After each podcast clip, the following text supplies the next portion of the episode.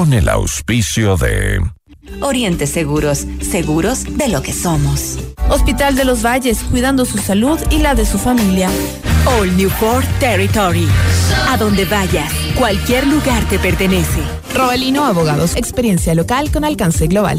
Co Progreso, cooperativa de ahorro y crédito. Larbox, nada te detiene, importa con seguridad y rapidez. Elijo un banco verde. Produbanco en pro de ti. Por suerte, ahora existe la nueva app de Aseguradora del Sur, con la que pueden obtener asistencia automotriz al instante. Programa de información apto para todo público. FM Mundo y Notimundo presentan Decisiones con Jorge Ortiz. Un diálogo frontal para entender los acontecimientos coyunturales del Ecuador y el mundo de una manera directa y a fondo. Dirección informativa, María Fernanda Zavala. Dirección general, Cristian del Alcázar Ponce. Retransmiten en Guayas y Santa Elena, Radio Centro. En Cuenca, Antena 1. Bienvenidos.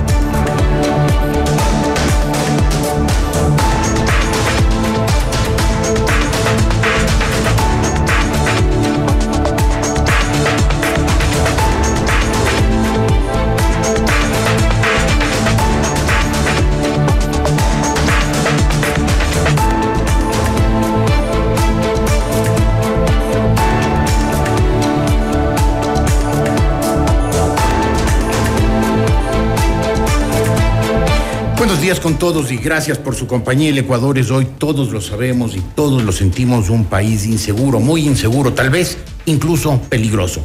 Y lo es sin duda porque las calles, sobre todo en las mayores ciudades, han sido tomadas por los delincuentes, por ladrones, violadores y asesinos que hacen que la gente, los ciudadanos honrados y decentes, se sienta amenazada, atrapada, agredida. Y peor todavía, que la gente se sienta desprotegida. Para colmo, el delito organizado, las grandes organizaciones criminales internacionales, los carteles de la droga, están cada día más presentes en el Ecuador, aprovechando que el gobierno de Rafael Correa puso lo que llamó dignidad por delante de la seguridad y de la tranquilidad de los ciudadanos. Terrible. Pero hay vuelta atrás. Todavía es posible enfrentar y derrotar a la delincuencia en todos sus niveles para recobrar la paz y la seguridad. ¿Aún estamos a tiempo? De eso hablaremos hoy aquí, gracias a la presencia de la comandante de la Policía Nacional, la general Tania Varela, el gobernador de la provincia del Guayas, Pablo Arosemena, y un experto en temas de seguridad urbana, Fernando Carrión. Pero empezamos con un reportaje introductorio del tema. La coyuntura y los hechos en Decisiones con Jorge Ortiz.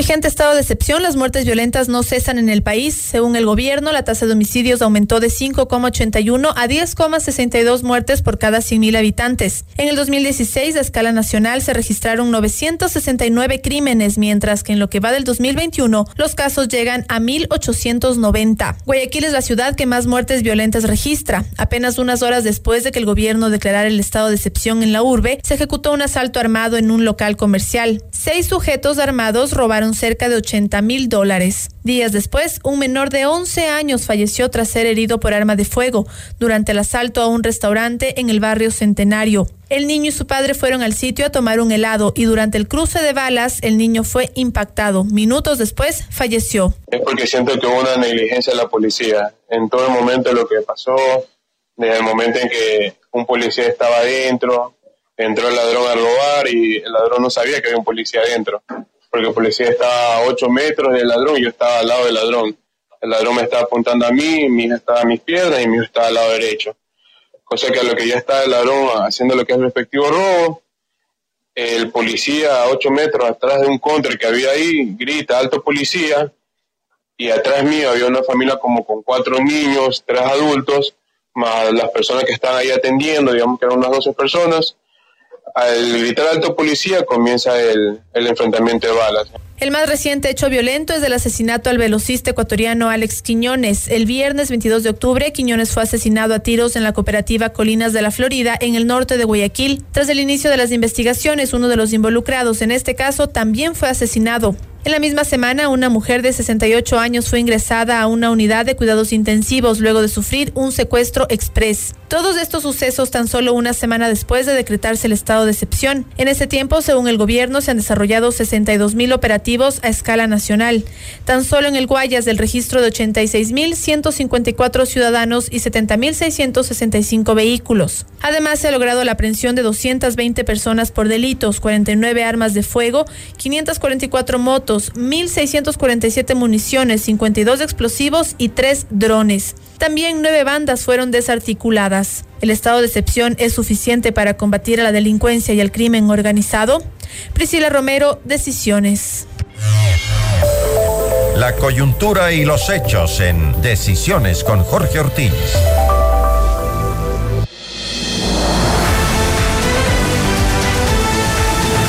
Decisiones con Jorge Ortiz. Eh, General eh, Varela, eh, economista Rosemena, arquitecto Carrión, gracias por estar aquí. Buenos días. Señora comandante, ¿hay vuelta atrás o ya la, delincuencia nos ganó la guerra? Buenos días, gracias Jorge por la invitación. Qué gusto compartir con ustedes este panel. Nosotros no tenemos por qué pensar que la delincuencia nos ha ganado estamos firmes y hay que darle guerra, guerra a esta delincuencia que está generando esta inseguridad, este temor y que la ciudadanía tiene que tener confianza porque esto va más allá solo de un control policial. Tenemos nosotros que empezar a redireccionar las estrategias que no son necesariamente policiales, sino que tenemos que tener una visión más holística del fenómeno del delito y por lo tanto, al ser el delito tan multicausal, tenemos que generar acciones integrales desde el Estado ecuatoriano que comprende todas las instituciones y la propia sociedad. ¿Concretamente qué? ¿Qué, se puede hacer concretamente para enfrentar a la delincuencia? Hay mucho por hacer. Deme un par de casos. Partiendo de algo fundamental, tenemos que empezar a hacer los estudios académicos que se necesitan, estudios epidemiológicos para establecer la causa basal del delito, estudios de victimización, porque esto es tan simple para eh, comprenderlo como que una persona tiene, está con fiebre y solo le estamos poniendo hielo, hielo, hielo sin saber su enfermedad. Esto ya es un problema en el que el tejido social está descompuesto y ahí nosotros tenemos que empezar a trabajar para empezar, para sanar, este, reconstruir este tejido social y de esta manera dejar de seguir trabajando solo en el efecto, porque estamos en el efecto, delito cometido, investigación del delito, esclarecimiento del delito, sicarios, eh, muertes violentas, pero todo eso tiene un problema que nace y que tiene una raíz y esa raíz es la que tenemos que atacar. Entonces, hay un sinnúmero de acciones, los estudios epidemiológicos, la normativa legal, el tratamiento que se debe hacer en la, en la, en la asamblea, operadores de justicia. Es un sinnúmero de acciones que tenemos que, que trabajar para poder eh, contrarrestar esta oleada de delincuencia que tenemos hoy en la actualidad. Pero entonces, señor gobernador, y, me refiero a, la provincia del Guayas, estamos hablando de soluciones muy a largo plazo, porque claro, para bajar la fiebre, como decía la general Varela, solamente un poco de hielo y se le baja la temperatura, pero la enfermedad sigue. Eh, eh, estamos, ¿Tenemos alguna esperanza a corto plazo? Señor gobernador, buenos días. Gracias, Jorge, por la invitación. Saludo para todo el panel, para el comandante general Tanya Varela, para Fernando Carrión y para todos sus radioescuchas y seguidores sí, hay motivos suficientes para mantener el optimismo y la esperanza. Existe el Plan Nacional de Rescate Ecuador que tiene por objetivo devolver la seguridad a los ciudadanos. Específicamente en Guayas se están viendo ya los resultados de las acciones emprendidas por esa colaboración conjunta de la Policía Nacional y las Fuerzas Armadas. Si me permito dar solamente unos cuantos datos duros. Desde el 19 de octubre hasta el 29 de octubre, 10 días en el marco del estado de excepción, se han realizado en la provincia del Guayas 18.406 acciones policiales o operativos conjuntos de policía con Fuerzas Armadas. ¿Qué han implicado esas acciones? Bueno, más de 111.000 vehículos registrados, más de 137.000 personas registradas. ¿Qué resultados ha dado esa acción conjunta Policía Fuerzas Armadas, simplemente como resumen, 336 detenidos por delitos en estos 10 primeros días de estado de excepción, 173 municiones incautadas, 52 explosivos hasta tacos de dinamita, 11 bandas desarticuladas, bandas delincuenciales, casi casi a razón de una por día. Tres drones eh, también incautados. La semana pasada, junto a la comandante general en, el cuartel modelo, hicimos la rueda de prensa donde mostrábamos cómo estos drones se pretendían usar para llevar municiones a la penitenciaría del litoral.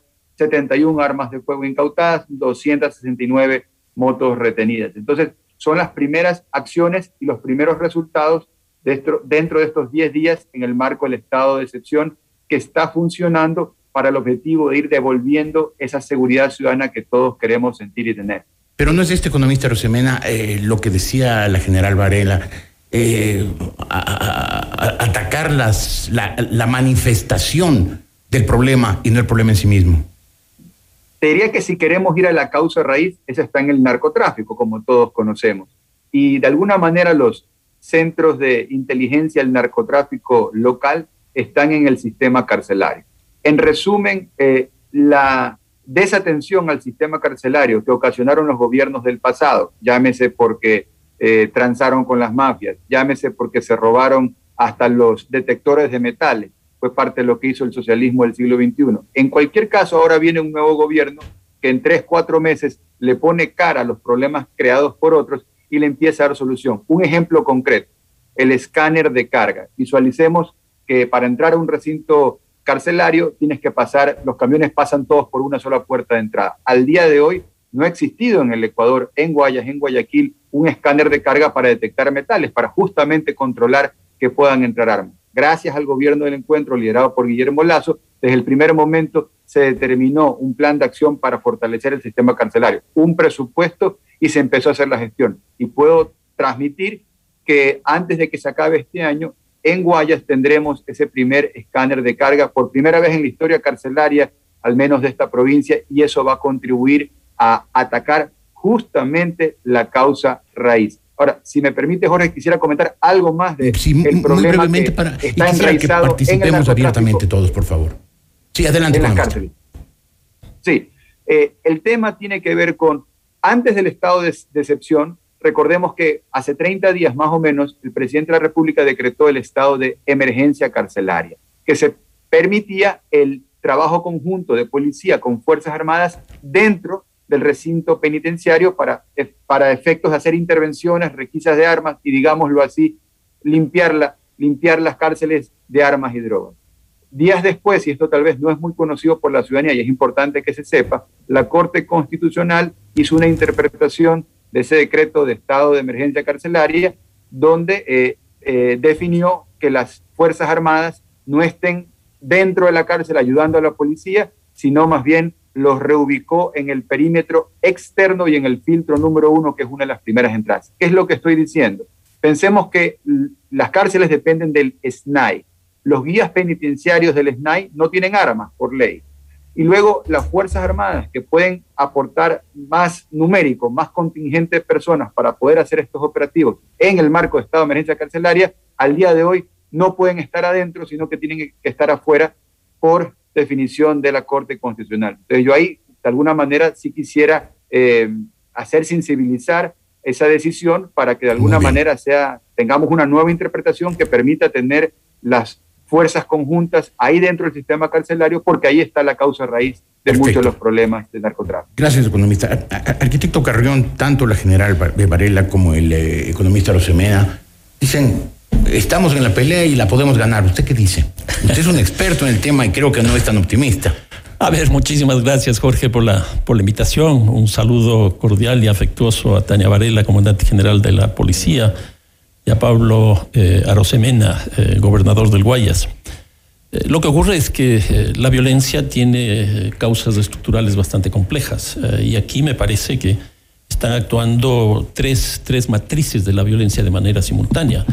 Una primera, lo que podríamos decir la violencia común, que son ataques al patrimonio, a la propiedad con robos y hurtos, eh, asesinatos también, pero de violencia interpersonal. Eh, que esto proviene eh, de la crisis económica, de la falta de empleo, de la pobreza, etcétera, que es consecuencia de, estos dos años de, de COVID. Eh, ¿Cómo modificar eso? Ahí viene la pregunta. Eh, la segunda violencia que nosotros tenemos, la violencia discriminatoria. Eh, la violencia en el fútbol, la violencia de género, la violencia racista, etcétera, que está muy presente. el femicidio. ¿Cómo, ¿Cómo enfrentar esto? Y la tercera, que probablemente es una de las que más ha crecido en este tiempo, es la violencia que surge de los mercados ilegales, donde el narcotráfico tiene un peso, peso sustancial. En este caso, el Ecuador está localizado entre los dos países de producción de coca más grande del mundo, como es el caso de Colombia y el caso de, Perú, pero además está localizado en los grandes corredores del consumo, el uno por la cuenca del Pacífico, por Centroamérica, México y los Estados Unidos, y el otro por la cuenca del río Amazonas hacia Brasil, Europa, Oceanía y Asia. Eh, cómo desarticular estas tres eh, cuestiones, estas, estos tres tipos, estas tres eh, matrices de violencia con una declaratoria de emergencia, por ejemplo, que me da la impresión que algo está, está funcionando. ¿Algo nomás? muy poco, me parece. Muy poco. A ver, yo creo que tiene, tiene un resultado político interesante porque esto legitima al gobierno, eso es lo que se ha visto, no en el caso del Ecuador, sino en casos de otros países, como los países centroamericanos del Triángulo Norte, en que sale la Fuerza Armada, la policía, y se legitime el Ejecutivo. Eh, y a mí me parece que eso es bueno, eso es necesario en un momento como este. Pero de ahí a tener resultados efectivos durante 60 días, eh, yo creo que hay una gran distancia porque los problemas que tenemos atrás son de carácter estructural. ¿Y si en vez de 60 días fueran 360 días? Pues tendríamos que acostumbrarnos a vivir sin garantías constitucionales, sin eh, la posibilidad de la organización, sin eh, respeto a las condiciones privadas, etcétera. Y me parece eso muy difícil sostener, incluso por el costo que eso significa. ¿Y entonces qué hacemos? No, yo creo que está, está bien la declaratoria de emergencia por esta situación, pero a mí me parece que hay un problema de fondo y es el marco institucional con, el que se está trabajando la seguridad. Eh, nosotros tenemos un ministerio de gobierno donde básicamente cumple dos, dos funciones. Uno, la política y otro, eh, la seguridad. Yo me pongo en los zapatos de la ministra de, Gobierno, Alexandra Vela. El día que presente el presidente de la República el gran proyecto de, su gestión, este de, creando oportunidades, eh, pues a la noche estallaba eh, la penitenciaría del litoral. ¿A cuál de los dos le pongo cabeza? Pues yo creo que aquí no hay un problema de prioridad, tiene que ser enfrentado los dos. Y para eso me, parece que es absolutamente necesario tener un ministerio de la política y un ministerio de la seguridad. Y aquí viene una cosa interesante, Jorge. Hace 20 días, el presidente Piñera, que es más o menos de la línea política del presidente eh, Lazo, presentó en el Congreso chileno, en la Cámara Baja, un proyecto para crear un ministerio de la seguridad. A mí me parece que eso es, que es lo que hay que tener para en ese ministerio tener el conjunto de instituciones como la cárcel, la policía, eh, este, todo, enfrentar todos los tipos de violencia en ese contexto. ¿Cómo le suena, general Valeria y, y, economista Rosemena, esta recomendación del arquitecto Carrión?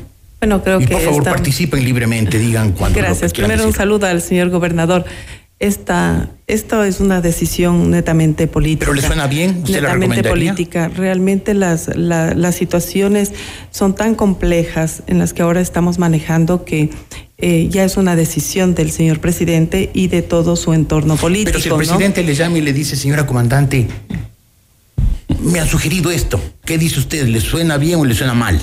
Tendrían que tomar ellos la decisión definitivamente. Nosotros tenemos un enfoque diferente. No me ponga en esos planos. Lo único que le puedo decir. Le voy a preguntar entonces al gobernador qué opina él. Sí. A la comandante mismo, policía viene de, polis, política. Política. Claro. Así es.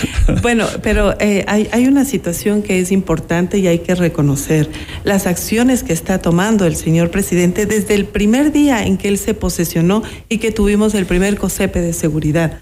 Él se ha puesto a la cabeza de este gran problema de seguridad que tenemos y estas acciones como es el, el decreto de excepción, si a mí me pregunta un análisis que hacemos del antes y en lo que estamos viviendo ahora, porque es el resultado de muchas situaciones que vienen atrás de años que se sembraron y que hoy las estamos cosechando. Entonces, tenemos resultados. En lo que respecta a muertes violentas, nosotros teníamos un promedio de muertes violentas de 10 muertes por día, 8, 9, 10 muertes por día. Hoy por hoy, desde el estado de excepción, tenemos 2, 3, máximo 4 muertes en el día a nivel nacional. ¿A cuánto podemos llegar a bajar? Queremos sostener, por lo menos, lo ideal sería que no exista ninguna, pero eso es, es, casi imposible. Pero ¿cuál es la meta que se han fijado Quisiéramos nosotros tener un promedio de dos muertes máximo en, en a nivel nacional. Y este estado de excepción en el cual se permite la movilización de toda la fuerza pública del Estado a las calles ha permitido que se controle la violencia y la delincuencia en el territorio. ¿La policía necesita el apoyo de las Fuerzas Armadas para luchar contra la delincuencia? La policía necesita el apoyo de todos los ecuatorianos. Específicamente las Fuerzas Armadas y claro, Nosotros podemos hacer un trabajo conjunto como, como, lo estamos haciendo hoy. Y lo que decía el gobernador de, dentro de las cárceles necesitan al ejército? las cárceles tienen un problema total, totalmente diferente. La política carcelaria que hay que trabajarla, la política de rehabilitación social es importante y es fundamental.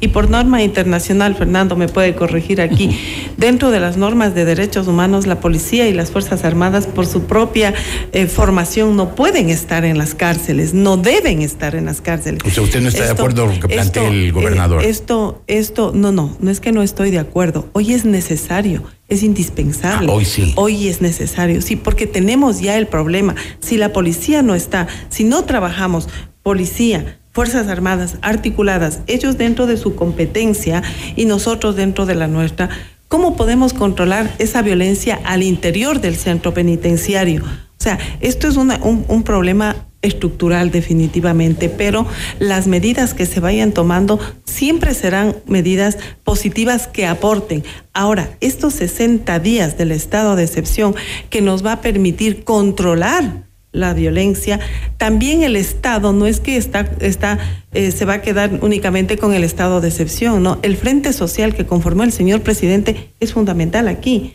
El trabajar en qué vamos a hacer después de esto un problema gravísimo, un paraguas en el que está el Ecuador es el narcotráfico. Y luego de este paraguas viene el microtráfico. Y en el microtráfico tenemos la gran oferta-demanda. Si no controlamos esta demanda, que es un problema social, la oferta va a seguir creciendo, la policía seguirá actuando. Hoy por hoy, sin ser un país productor de droga, tenemos ya 150 toneladas de droga incautada nos hace pensar mucho esto, ¿no? Ese trabajo y ese ataque a las organizaciones delictivas. E, economista Rosemena, ¿qué dice usted? Sí, en esa línea de lo que está comentando eh, la comandante general Tania Varela, los números del microtráfico. Pensemos que un paquete de, de droga, lo que se dice en la calle el ladrillo, que cuando lo exportan ilegalmente las transnacionales del narcotráfico, le sacan una rentabilidad en Europa, en el Asia, de 30 mil, 35 mil dólares, euros ese mismo paquetito, debido a que ahora hay consumidores por leyes blandengues del correísmo, tenemos los consumidores aquí, a ese mismo paquete de droga, vía microtráfico, te sacan una rentabilidad de casi el doble o un poco más. Entonces, ahí hay un problema muy duro porque estamos jugando contra la ley de la oferta y la demanda en contra. Entonces, ¿Cómo resolver esto? Las acciones de corto plazo, las urgentes, pero sí también esas acciones de, digamos, de mediano plazo. Y el plan de rescate Ecuador genera dos pilares. El pilar de la seguridad ciudadana, las acciones que estamos conversando y otras más, y el pilar de salud pública, porque hoy tienes consumidores y tienes que trabajar eh, en esa rehabilitación. Eh, hemos tenido la oportunidad y he, tenido el, privilegio de, de, acompañar a la comandante general Varela cuando ha estado en Guayaquil haciendo operativos en el sur de Guayaquil. Y hemos podido ver a estos chicos que se les dice en la calle los hacheritos. Eh, de alguna manera son gente muy joven que, que ya son consumidores y están en un círculo vicioso donde uno dice, ¿y de dónde sacan los recursos? Porque la droga te la regalan la primera vez, la siguiente la tiene que comprar. Entonces, claro, tienes esta, esta economía caótica donde tienen que robar y lo que se han especializado en robar en el sur de Guayaquil son cables eh, lo, con lo cual dejan sin internet pues, a, una, a una cuadra a los moradores de un sector. Luego es peor porque esos cables los tienen que quemar, con lo cual imagínense los humos que salen de, quemar el cable para extraer el cobre y luego lo venden en una, digámosle, recicladora informal.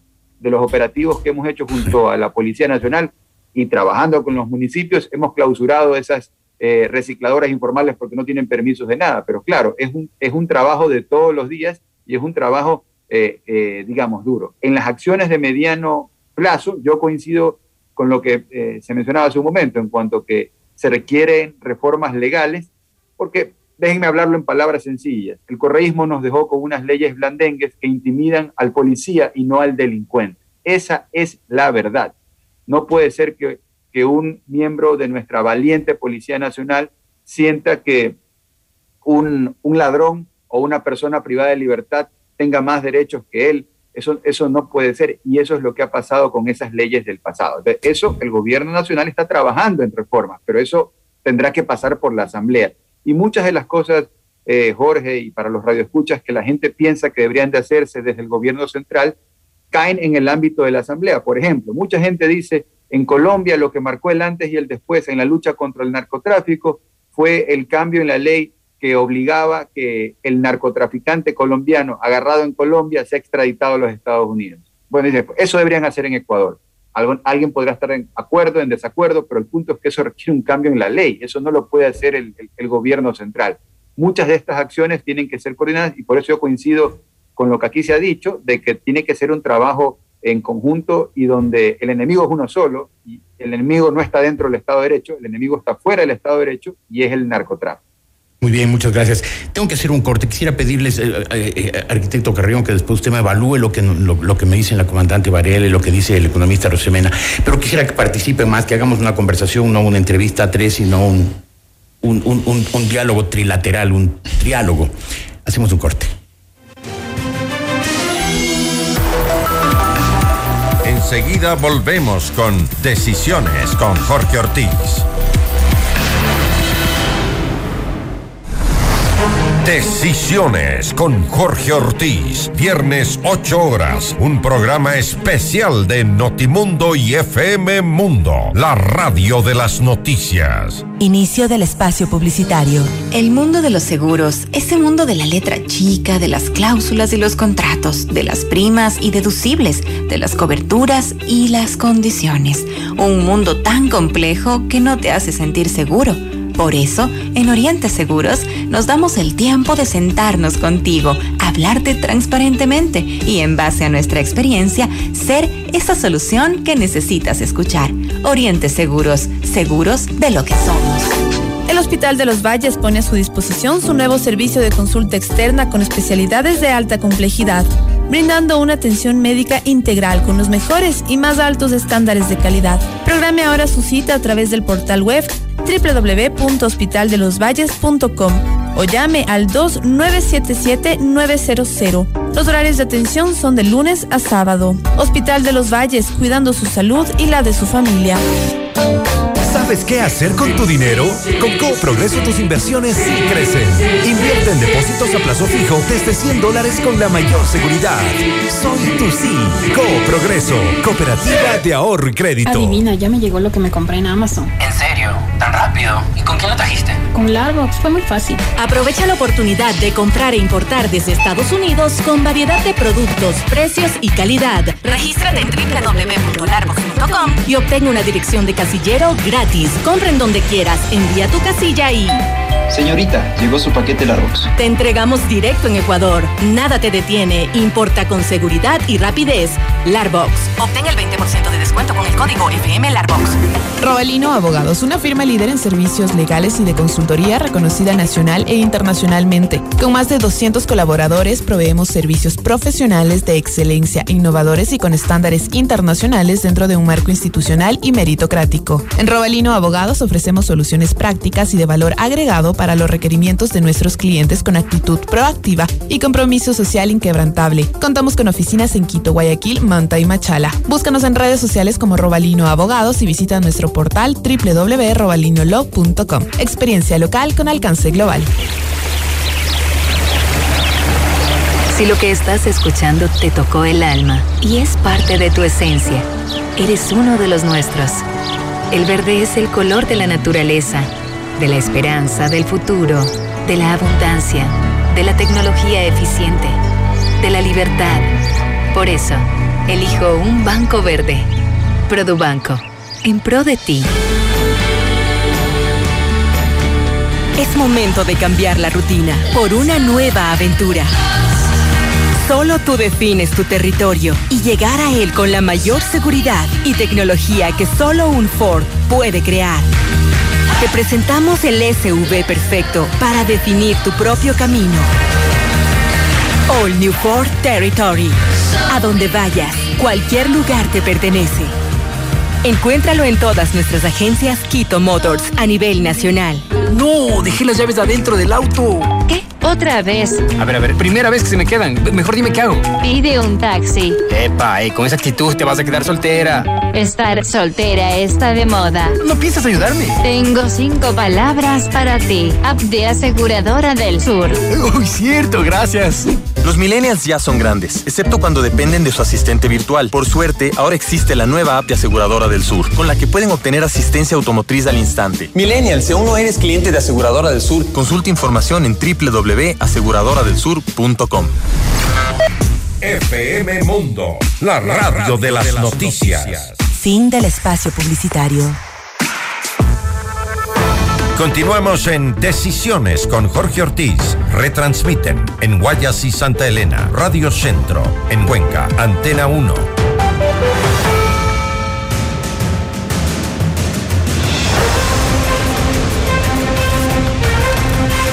Mientras estábamos en este corte, eh, la comandante Varela y el eh, arquitecto Carrión se enfrascaron en un, eh, en un diálogo muy interesante, incluso una pequeña disputa sobre si el Ecuador es país de, de tránsito solamente, de la droga estoy hablando, o es un país productor. Por favor, ¿por qué no lo repiten lo que decían? Adelante.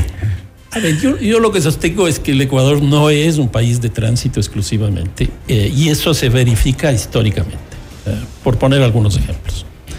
En el cambio de siglo, eh, con la crisis económica, el país se dolarizó. Y esto condujo a que el Ecuador sea un país de lavado. Nosotros tenemos políticas frente al lavado muy, muy pocas, muy pocas. Nosotros estamos lavando en el Ecuador alrededor de 3.5 al 4 del PIB, es decir, 3 mil a 4 mil millones de dólares. Cada año. El presupuesto del municipio de Quito es mil. ¿Ya? Segunda cosa, eh, con el Plan Colombia y con eh, el ataque a las torres eh, gemelas de Nueva York, se modifica sustancialmente la producción y la circulación de drogas. Eh, en el caso, en el caso de, la política eh, en el Plan Colombia, lo que hizo fue que algunos autores llaman el efecto globo, que no es otra cosa más que empiecen a salir ciertas fases de la producción, principalmente de la cocaína, del territorio colombiano hacia sus países más próximos, en este caso el Ecuador. Nosotros tenemos todos los años, por acción de la policía, que en eso es muy eficiente, el desactivar algunos laboratorios y hay muchos laboratorios que han sido desactivados por la, por la policía, lo cual nos muestra que el Ecuador no es un país de cultivo, pero sí es un país de producción de cocaína. Y entonces deberíamos tener política no solo de lavado, sino también de producción de cocaína. La comandante dice que aquí no hay producción. Yo, yo tengo datos de la policía. A ver, ¿Ah, sí? lo que dijo es que no- nosotros estamos en un país donde en la frontera, Nariño y el Putumayo, Colombia tiene 470 toneladas de droga, produce. Y esas 470 toneladas tienen que salir de Colombia y buscar una vía para llegar al mercado europeo, al mercado estadounidense. La mejor vía que ellos han encontrado y encontraron fueron las vías de nuestro país. Y la Policía Nacional durante más de 10 años perdió esa competencia del control de las vías porque nos la quitaron. La Asamblea Nacional. Nos quitaron, el, el- no- no- nos quitaron la- la- las competencias de, a la Policía Nacional del control de las vías interestatales del tránsito. Pero lo que Y- dice el arquitecto Carrillo Sí. es que aquí sí se produce Voy- droga, voy que no ahí, es solo pero tránsito. quiero- este, este, esta situación del tránsito, que es un problema que hoy ya lo estamos eh, manejando porque nos devolvió la Asamblea las competencias en la ley, la ley ah, de las vías interestatales y nosotros ya estamos articulando toda la operatividad en estas vías. Eso, de eso pasó al acopio y al almacenamiento de droga y también lo estamos atacando, porque tenemos ya más de 30 viviendas donde hemos encontrado ya toneladas de droga, prueba de ello es lo Pero, que es. pero Fernando ahí- Carrión dice que aquí se lavan 3 mil a 4 mil millones de dólares por año. Y dice, no ha habido ninguna política consistente contra el lavado. Entonces, eh, nunca Política, vamos a solucionar el problema. Nosotros tenemos que tener y mejorar las leyes en la ley de extinción de dominio, en todo lo que tiene que ver para atacar la- la- la- el crimen, el crimen organizado y el narcotráfico. Pero no le voy a dejar sin contestar lo que Fernando dice, porque el país, nosotros sí hemos encontrado laboratorios pequeños en Esmeraldas, eh, sobre todo en la frontera, en Sucumbíos. Sí, la policía va y, y- y va y encuentra estos laboratorios Pero muy que los pequeños, atacan. dice Fernando Carrión. Son Eh, pe- perdón, no son pequeños, dice Fernando Carrión. por más pequeño que sea, vamos ahí. Así sea una cosa minúscula. El una problema es que no son minúsculos, son pequeña, grandes. Así sea una pequeña, es un problema. Es un problema. No tiene que ser ni pequeño ni muy grande. El solo hecho de que tengamos. Claro, eso es evidente. Es, pero, es un problema. Pero Fernando Y Carrión dice que no es como usted dice, que el Ecuador es solamente o básicamente, fundamentalmente un país de tránsito. Potencialmente de Por favor, tránsito y eh, almacenamiento. y, Señor y gobernador, estos intervenga cuando le parezca. Y estos laboratorios que nosotros estamos eh, encontrando ahora y los estamos atacando, tendrá que la policía y tendremos nosotros como Policía Nacional que seguir Claro, y seguir, porque no todo- podemos permitir que nuestro país se convierta en Todo un eso es país de obvio, pero es que producción. dice, eh, Fernando Carrión dice que no es que hay, no hay que permitir que el Ecuador se convierta, sino que ya nos convertimos. Vamos por una parte Sí. importante. El descontrol que hubo del control de todo. Eso es todo. A ver, yo, yo voy más allá de eso. Eh, como se concibe el país como un país de tránsito, lo que nosotros generalmente trabajamos es la importación y la exportación de drogas. Por un lado, básicamente lo que entra por, Colombia, que lo que señala la comandante es absolutamente cierto, porque el Plan Colombia también hizo un desplazamiento de los lugares de cultivo de coca en Colombia, que básicamente se dirigieron también a las fronteras. Pero ¿qué es lo que ocurre desde el 2008-2010 con la crisis de las hipotecas? Que ocurrió a nivel mundial. Claro. A partir de ese momento se produce una construcción de lo que yo llamo un holding. El cartel de Sinaloa tiene presencia en 51 países del mundo y tiene 3.700 empresas legales en las que opera. 3.700. 3.700. O sea, es un holding brutal. Es un holding brutal. En el juicio que le siguieron al Chapo Guzmán en, en Nueva York, ahí descubrimos que el Ecuador tiene empresas legales de aviación, empresas legales de pesca, empresas legales de servicio para este tipo de cosas. Del cartel de Sinaloa. Del cartel de Sinaloa, que ahora está mucho más débil por justamente el golpe que le hicieron. Pero ¿a qué voy con esto de, de- de esta coyuntura? Es que el Ecuador también consume. Entonces, si nosotros pensamos que el Ecuador es exclusivamente de tránsito, vamos a tener una política frente a la importación y frente a la exportación, pero no frente al consumo. Y yo creo que ese es uno de los problemas más grandes, porque por aquí, y Tania debe saber, por aquí transitan más o menos 500 toneladas. Más o menos 500 toneladas. Cada, año. Cada año. Estamos hablando de una tonelada y media Pero- por día. Pero brutal, brutal. Y de, ese, de esa cantidad, el 18% se queda para consumo acá.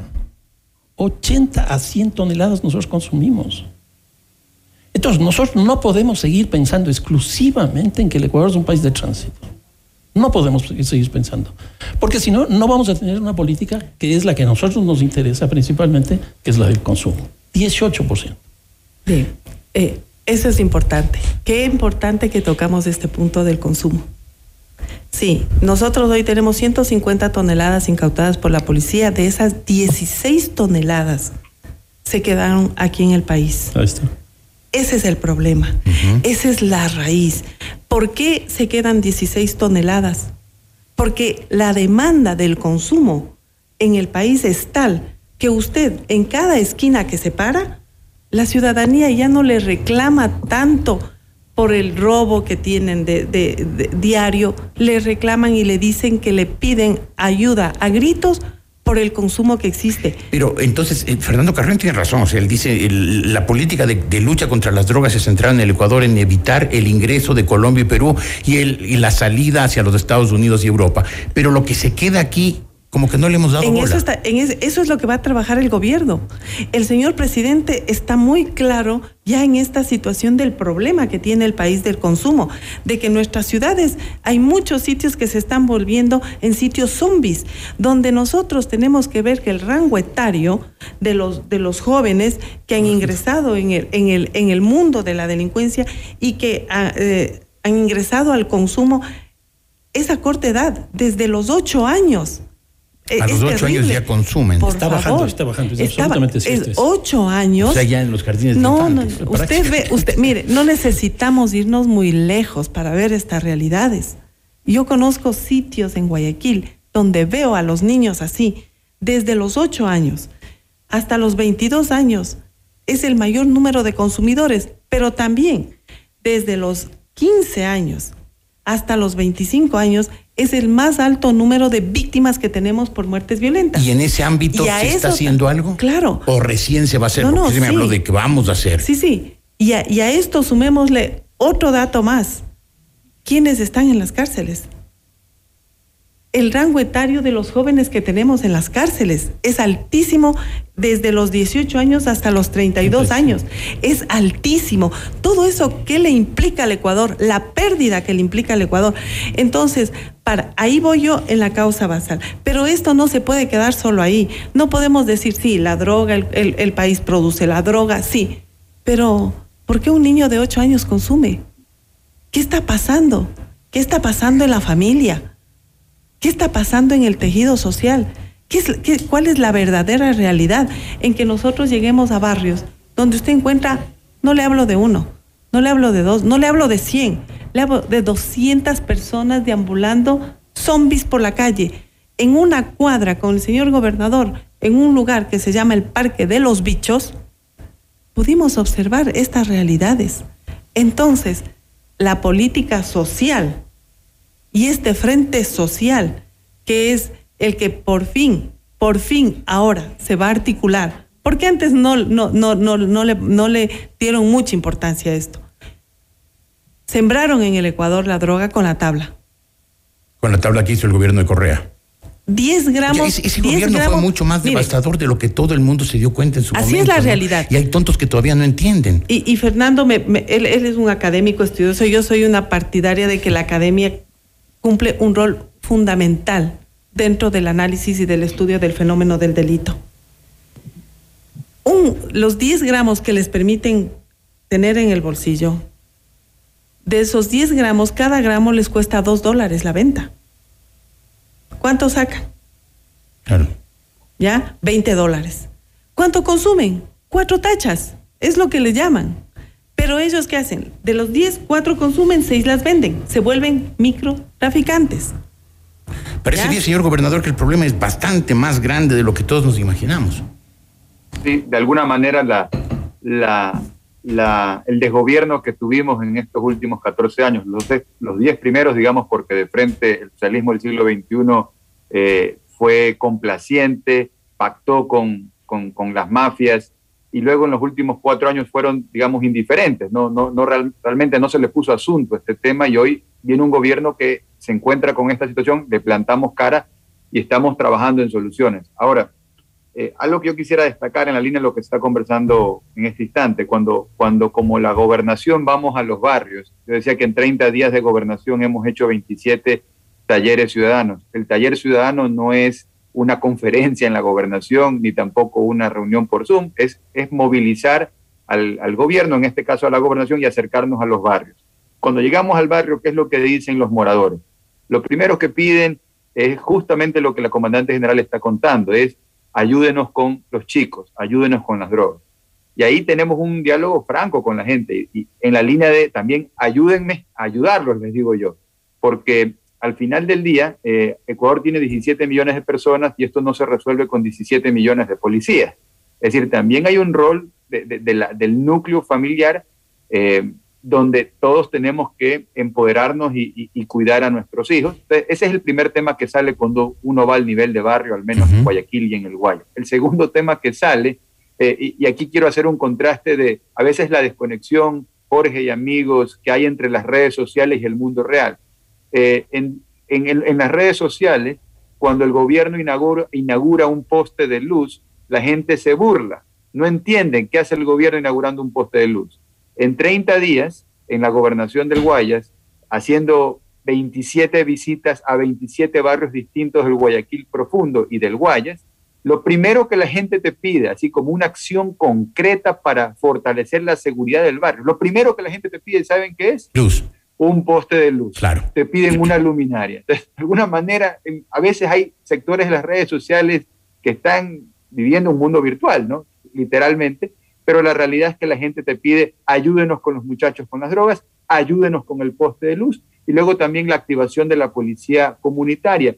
Y ahí la Policía Nacional tiene un portafolio de servicios muy útil y muy valorado. Eh, me refiero específicamente al chat comunitario, donde el barrio se, se comunica vía chat con su policía designado para ese subcircuito, para el más cercano, para donde él vive. Y así hay una serie de servicios que los vamos, cada vez que visitamos los barrios, el día de ayer en la tarde lo hacía, eh, vamos difundiendo, la gente conoce, todo el mundo tiene un teléfono celular, se, se, se, engancha en el chat comunitario y son pequeñas acciones que tal vez de, desde, desde, la perspectiva de las redes sociales no, no, se las comprende, pero es lo que la gente más valora. Claro, y algo más que quería mencionar. En todo caso, a las redes sociales no hay que hacerles mucho caso. Yo no entro a las redes sociales, así es que quiero a propósito invitar a los tuiteros, especialmente a los correístas, que se descarguen contra mí, me digan lo que quieran, insulten como lo hacen siempre. Nunca los leeré, nunca los leeré. Pero desahoguen su, su frustración y su odio. Hacemos un corte, vuelvo enseguida. En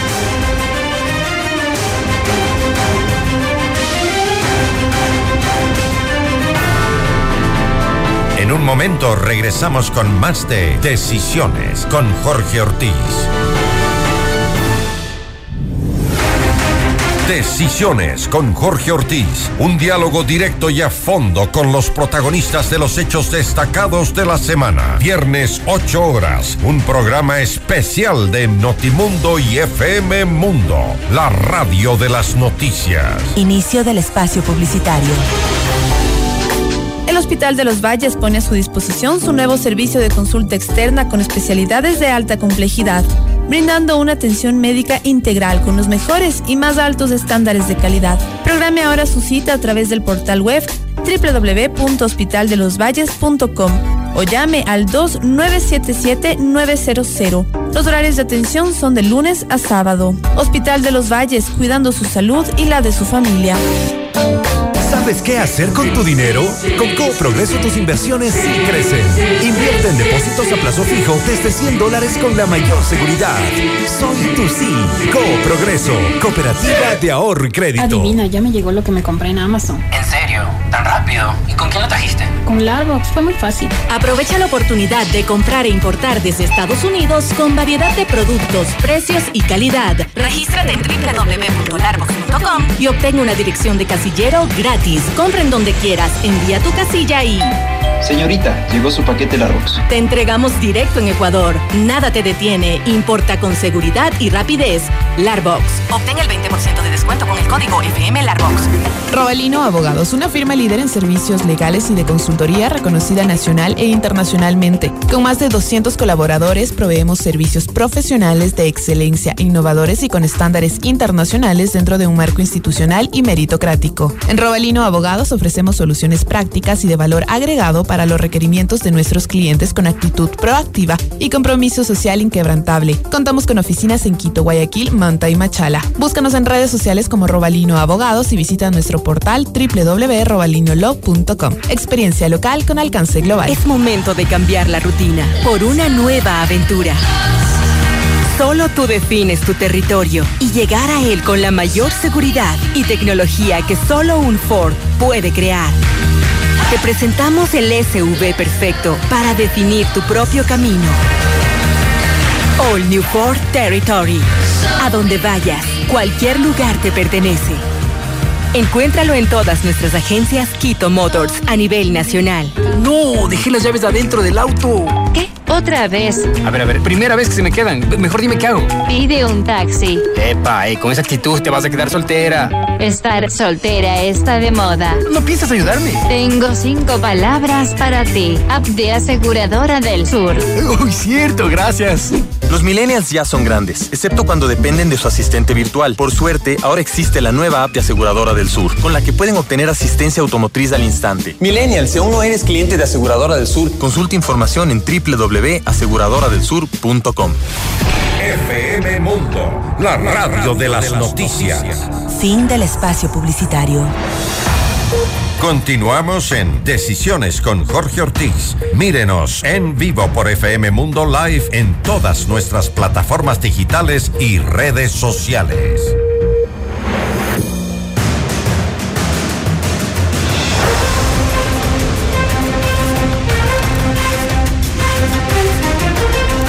Gracias por seguir con nosotros. Tenemos ya muy pocos minutos. El tiempo pasa más rápido de lo que, de lo que al menos yo me lo imagino.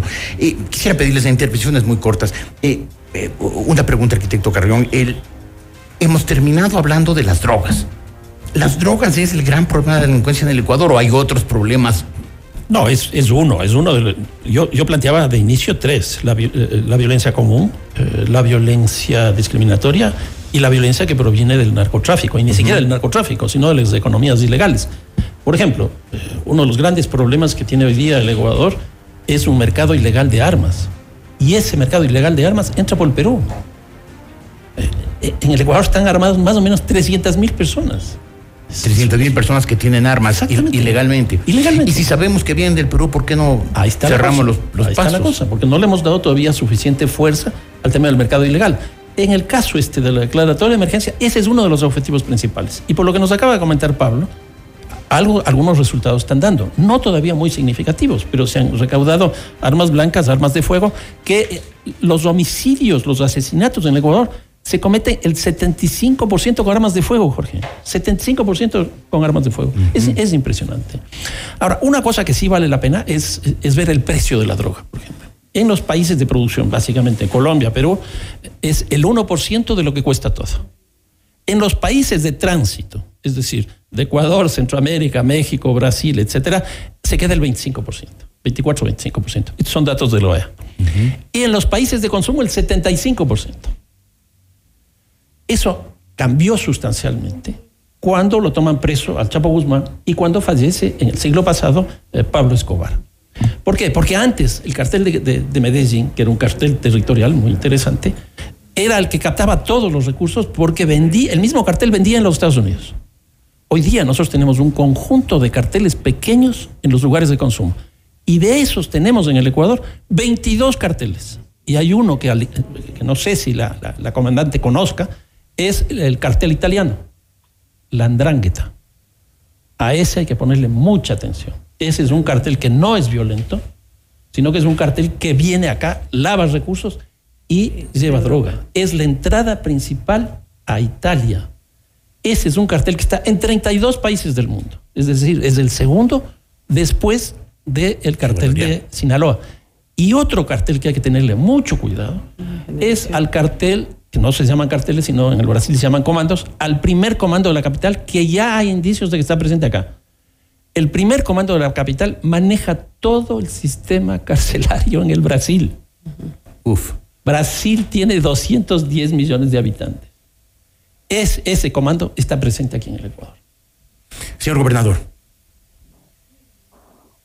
Sí, yo eh, quería destacar eh, la labor que hace todos los días la Policía Nacional. Decíamos hace un momento que si vamos a, a, darle lucha de frente al narcotráfico, no hay forma de hacerlo dispersos, tenemos que hacerlo todos juntos. Eso incluye a el gobierno en todos sus niveles, gobierno central, gobiernos regionales, incluye a todo lo que podemos decir el, la civilización, el Estado de Derecho y, y, y, hacerle frente a esa barbarie que es el narcotráfico. Creo que ahí sí tenemos chance y razones de estar optimistas. En ese sentido, también cuando se hacen cosas buenas hay que destacarlas. La semana pasada un operativo en el sur de Guayaquil. Eh, la historia larga, corta, es que mientras la Policía Nacional hacía un levantamiento de información de un caso que en días pasados había sucedido en una casa comercial, eh, infraganti logran ver cómo en unos locales continuos se estaba desatando un robo, la osadía de los criminales. Se arma una persecución en vehículo, van los policías detrás de los delincuentes, los ladrones empiezan a dispararle a la Policía Nacional, la policía los inter intercepta y los policías logran abatir a uno de estos delincuentes y los demás quedan heridos. Eh, acciones como estas hay todos los días, pero esa en particular por, por lo fuerte que fue, eh, fue destacada y eh, yo a nombre del presidente de la República, tuve la oportunidad de hablar con el subteniente y los cabos que participaron en ese operativo y felicitarlos.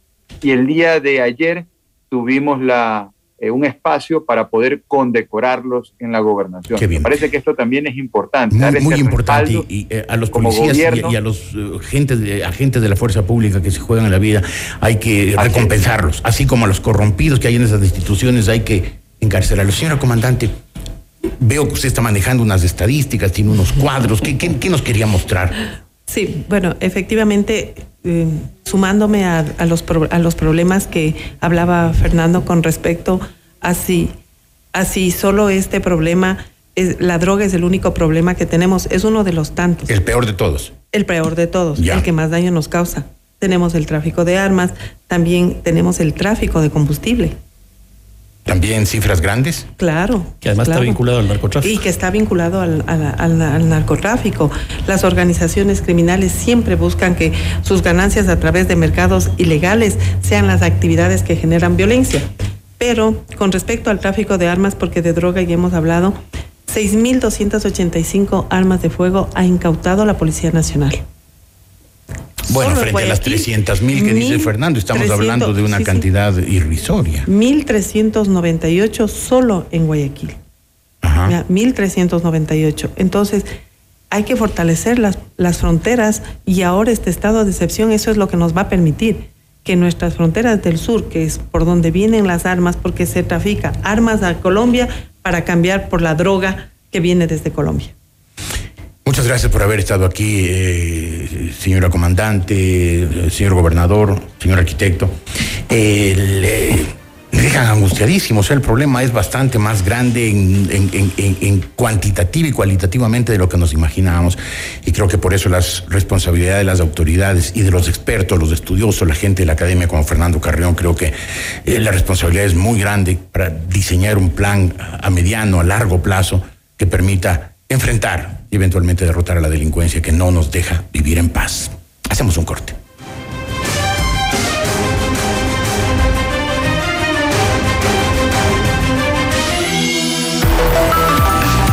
Enseguida volvemos con Decisiones con Jorge Ortiz. Porque queremos que la jornada arranque llena de entusiasmo, con una buena dosis de información y estupenda música. Todos los días de 7 a 9 prendemos la mañana. Hola Mundo, con Rodrigo Proaño y Valeria Mena. Inicio del espacio publicitario.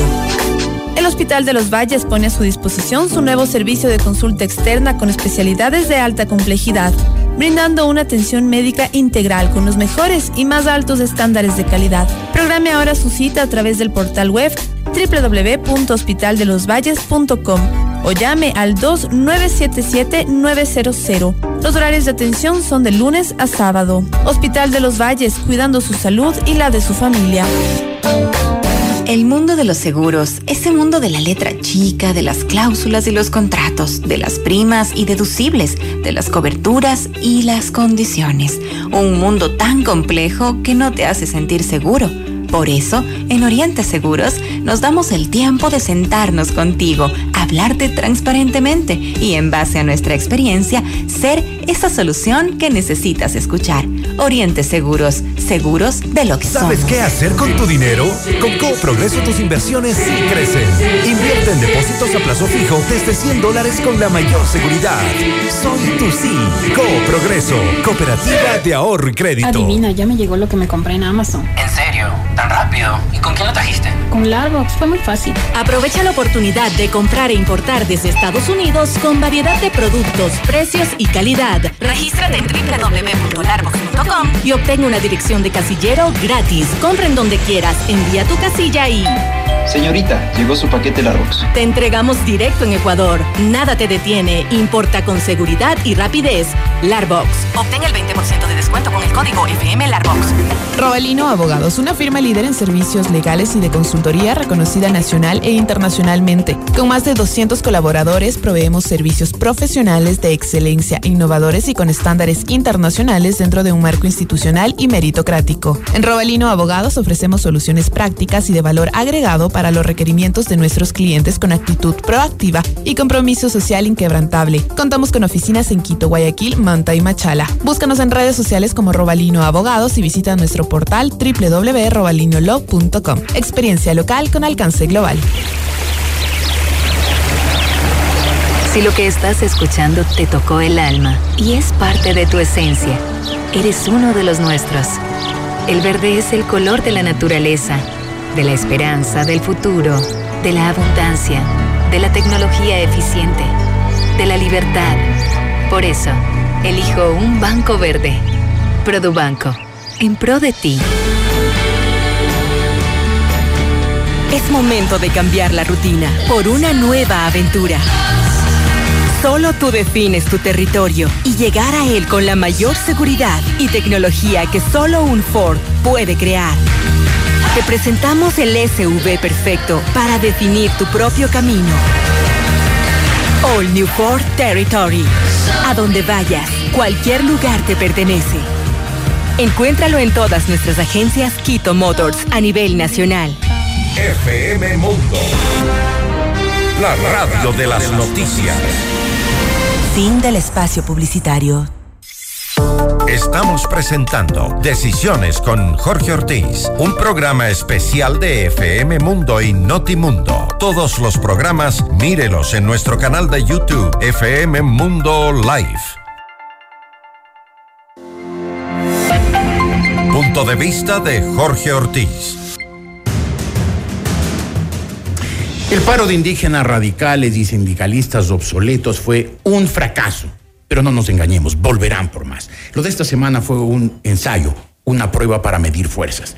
Y aunque el intento de paralización fue un fiasco total, en la medición de fuerza del extremismo salió ganando. Sí, es muy triste, pero el extremismo salió ganando. Veamos, el gobierno y junto a él quienes sí conocen la economía y manejan las cifras, había demostrado que el subsidio indiscriminado de los combustibles afecta mucho las cuentas fiscales, tiene una incidencia marginal sobre la inflación y para, el, y para colmo beneficia pre, predominantemente a quienes no necesitan el subsidio, es decir, a las clases medias y altas urbanas. Y el Ecuador, exceptando, exceptuando a los politiqueros extremistas, había asimilado bien la supresión paulatina del subsidio. Pero de pronto, ante la amenaza del paro, el gobierno reculó, se olvidó de todo lo que nos había dicho durante cinco meses y en la práctica consolidó el subsidio. Y el colmo de los colmos fue que haciéndolo no logró que el extremismo eh, indígena y sindical cancelara el, para, el paro y bajara la tensión. Y claro, hoy Leonidas Issa se ufana de haber detenido la supresión del subsidio y de haber lanzado al país a lo que es su meta y su obsesión, el estallido. Con todo lo cual el gobierno no solo le dio un triunfo fácil al extremismo, se complicó en las cuentas fiscales y estropeó su credibilidad ante la comunidad financiera internacional, sino que les enseñó la fórmula a sus adversarios. Basta con agitar la calle para que el gobierno dé marcha atrás. ¿No hubiera sido mejor, pregunto, que el gobierno mantuviera su rumbo, demostrara convicción y autoridad, no revelara debilidad y más bien presentara a la Fiscalía una denuncia contra todos quienes corresponda por incitación a la paralización de servicios públicos, por exaltación de la violencia y por llamado a la convulsión social? ¿No debería, pregunto también, estar preso el señor Isa en vez de estar invitado al Palacio de Gobierno y ufanándose de haberle torcido el brazo al presidente en el tema de los subsidios? Me quedo y les dejo con estas inquietudes. Gracias, estimados amigos, por su compañía. Hasta la semana que viene.